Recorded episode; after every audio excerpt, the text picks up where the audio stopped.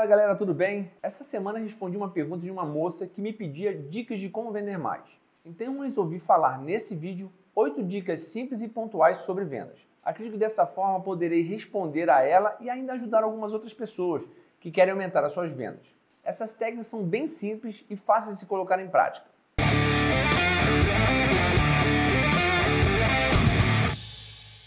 No mundo dos negócios é preciso entender e saber vender pois todo negócio começa e termina com vendas. E vender não é um dom, e sim muito conhecimento em técnicas de vendas e de produtos. Muitas pessoas têm sérios problemas em oferecer o seu produto ou o seu serviço e até começam o seu negócio sem saber vender. Quando converso com alguns vendedores ou vendedoras, pergunto sobre algum detalhe e elas começam a falar, falar, falar e não param para me escutar, eu sempre brinco com eles. Você sabia que Deus te deu uma boca e dois ouvidos? Pois nessa hora eles entendem que a obrigação do vendedor é ouvir o cliente, pois entendendo qual é a necessidade do cliente, o vendedor poderá direcionar melhor o produto mais adequado para ele. Para quem vai empreender na área digital ou na área física, precisa aprender técnicas de vendas, até porque quem sabe vender sabe ganhar mais dinheiro.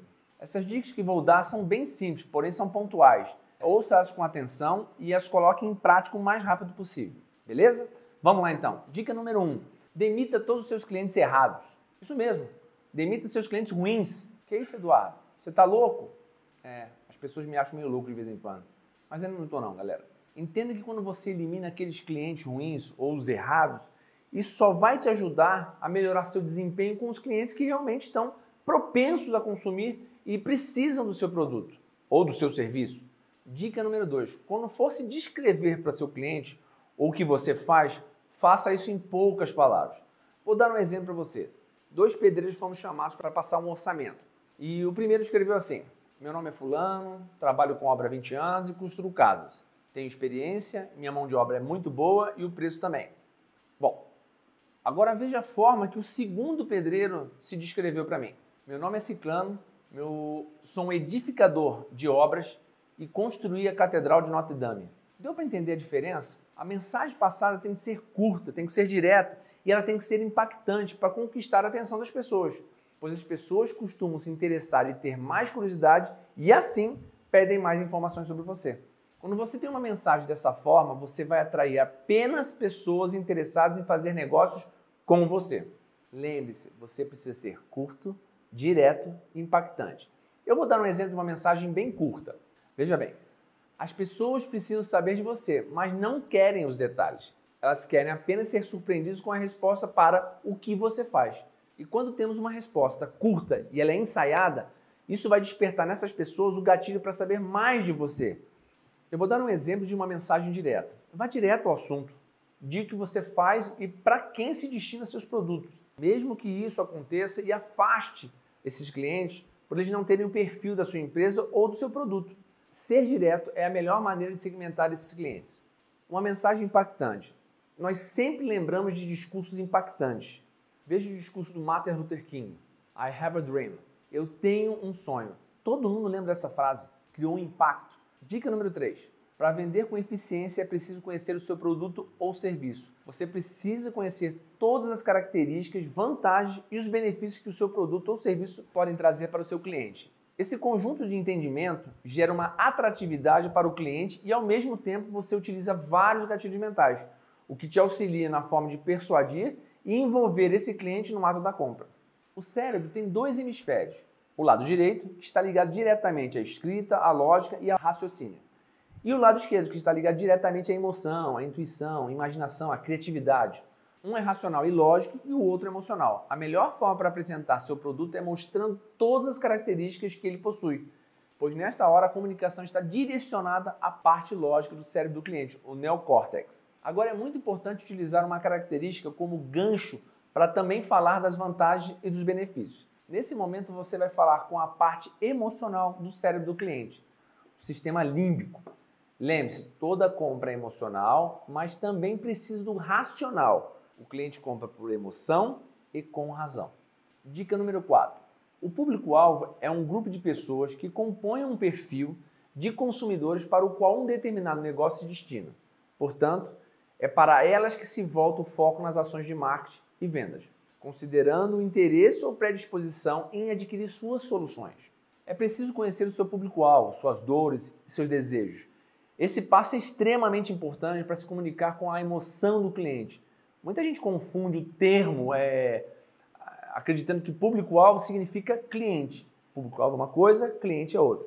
Só para exemplificar, você pode utilizar informações como essas que eu vou passar agora para a construção desse perfil, o perfil do público-alvo. Confira. O gênero da pessoa é mulher ou homem. A faixa etária, de 20 a 40. A escolaridade, incompleto, superior, MBA. Faixa de renda, 1.000 a 500, 5.000 a 10.000. Classe social, A, B, C. Localização, se é capital, se é área rural.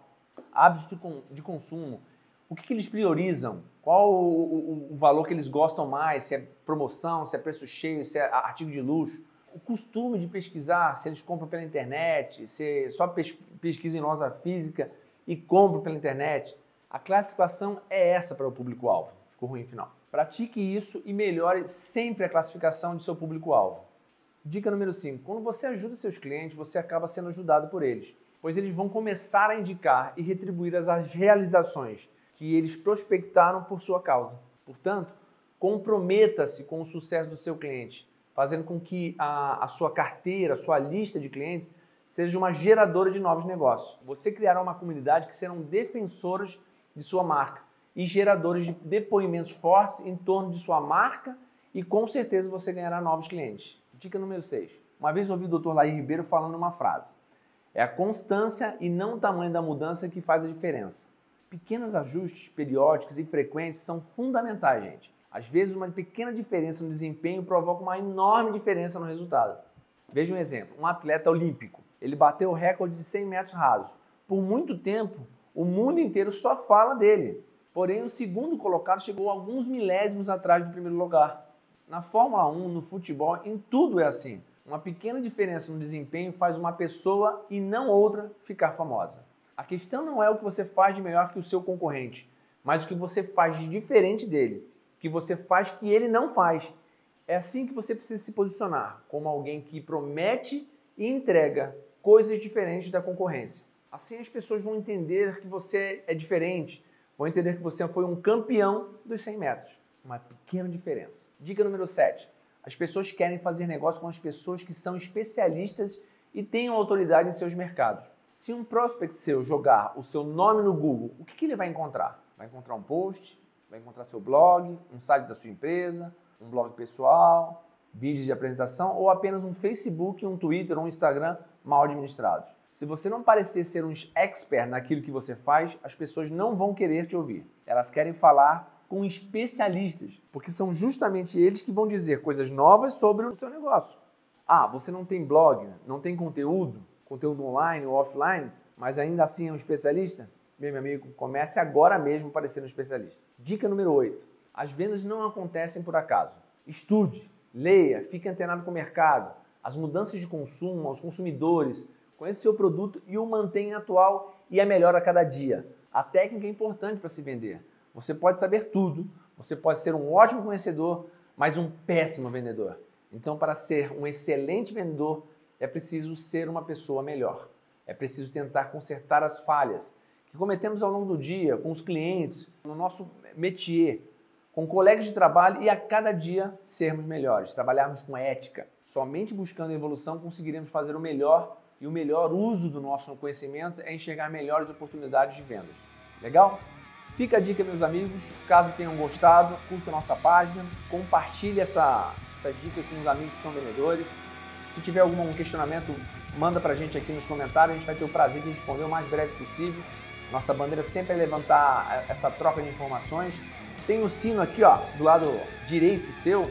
Clica nele, você vai receber notificações de coisas novas nossas. Tenha uma excelente semana e boa noite.